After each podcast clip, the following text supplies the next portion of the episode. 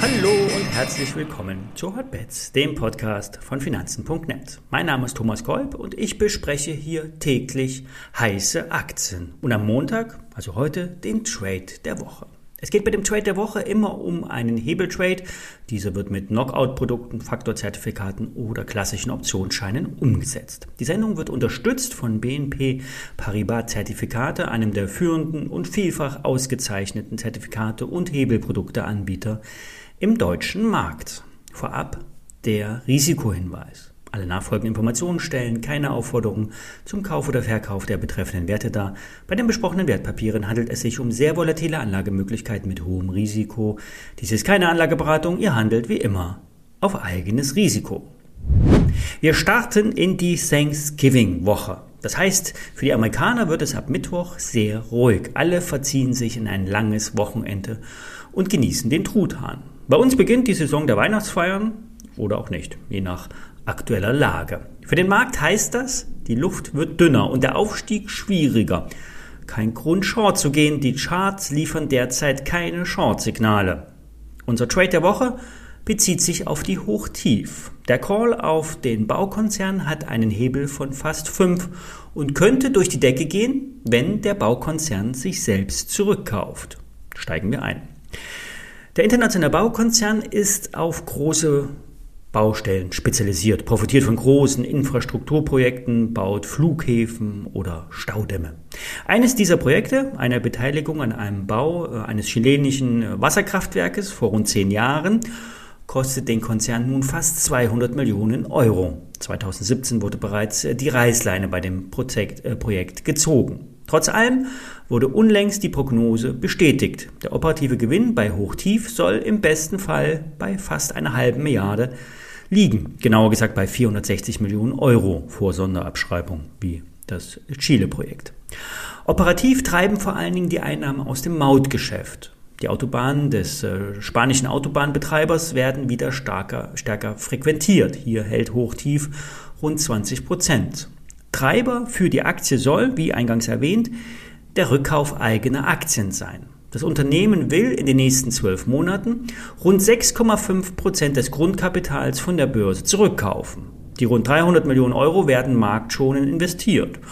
Trotzdem werden sie für einen stetigen Nachfragestrom sorgen und stützend auf den Aktienkurs wirken. Im Chart befinden sich die Hochtiefaktien in einer Seitwärtsphase. Seit dem Sommer zeigen sich allerdings höhere Hochs. Das heißt, eine aufwärts gerichtete Unterstützungslinie bei den Zwischentiefs kann eingezeichnet werden.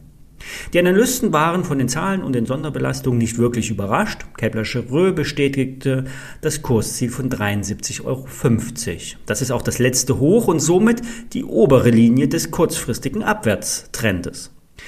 Für ein Hebeltrade wird ein Knockout-Produkt der BNP Paribas genommen. Ein endlos laufender Schein mit der Basis von ungefähr 55,30 Euro. Die Schwelle wird regelmäßig nach oben angepasst. Das ist ein normaler Wirkmechanismus für einen endlos laufenden Schein. Die WKN lautet, ich buchstabiere, Paula Friedrich 04 Julius Martha. Der Schein kostet aktuell 1,26 Euro zu 1,28 Euro. Die Aktie braucht nur um 5 Euro zu steigen. Im Schein würden das schon rund 30 Prozent ausmachen. Nach oben gibt es natürlich genügend Luft. Wird die Seitwärtsrange, getragen durch das Aktienrückkaufprogramm, nach oben verlassen, kann sich der Schein schnell verdoppeln. Nach unten habt ihr rund 20% Puffer im Aktienkurs. Erst dann wird der Schein wertlos. Wie immer, geht bei einer Trading-Position nicht zu hohe Risiken ein. Investiert nur ein paar hundert Euro, immer in Abhängigkeit zur Depotgröße.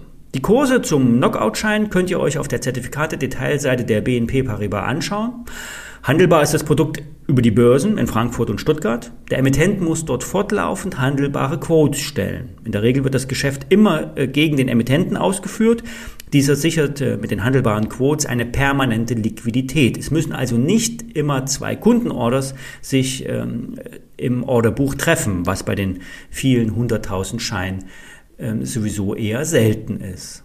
Die Details zum Schein und den Link zum äh, Emittenten-Factsheet, den stelle ich euch wieder mal in die Show Notes, ebenfalls die WKN.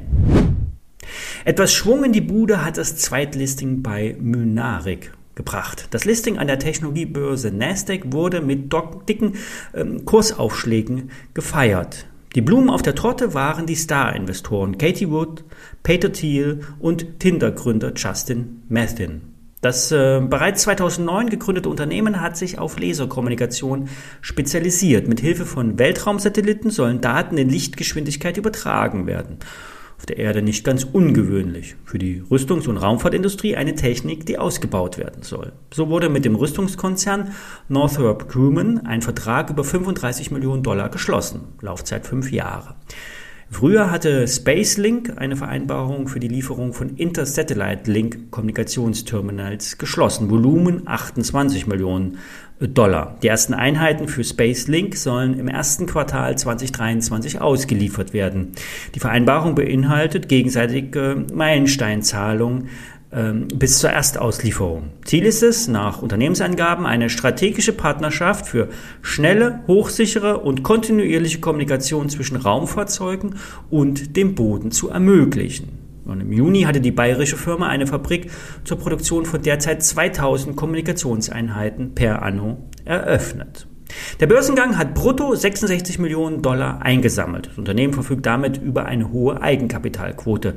Die Firma macht natürlich keinen Gewinn, derzeit. Die Value-Depeche sieht hier hohe Chancen. Mit dem US-Börsengang und den Star-Investoren kam die Visibilität in die Aktie. Die Bewertung von Nasdaq-Firmen ist in der Regel immer höher als normale Startups sind in Deutschland. Nach Meinung der Value-Depeche ist hier genügend Substanz vorhanden. Die gemeldeten Aufträge werden erst der Anfang sein. Mittelfristig sind 200 Euro Kursziel möglich, so die Analysten. Im ersten Schritt sollen die 100 Euro anvisiert werden. Die Kursschwelle oder die Kurswelle zum US-IPO ist derzeit wieder etwas zurückgekommen. Eine attraktive Chance für die Value-Depeche. Soweit für heute. Wir hören uns morgen wieder. Bis dann.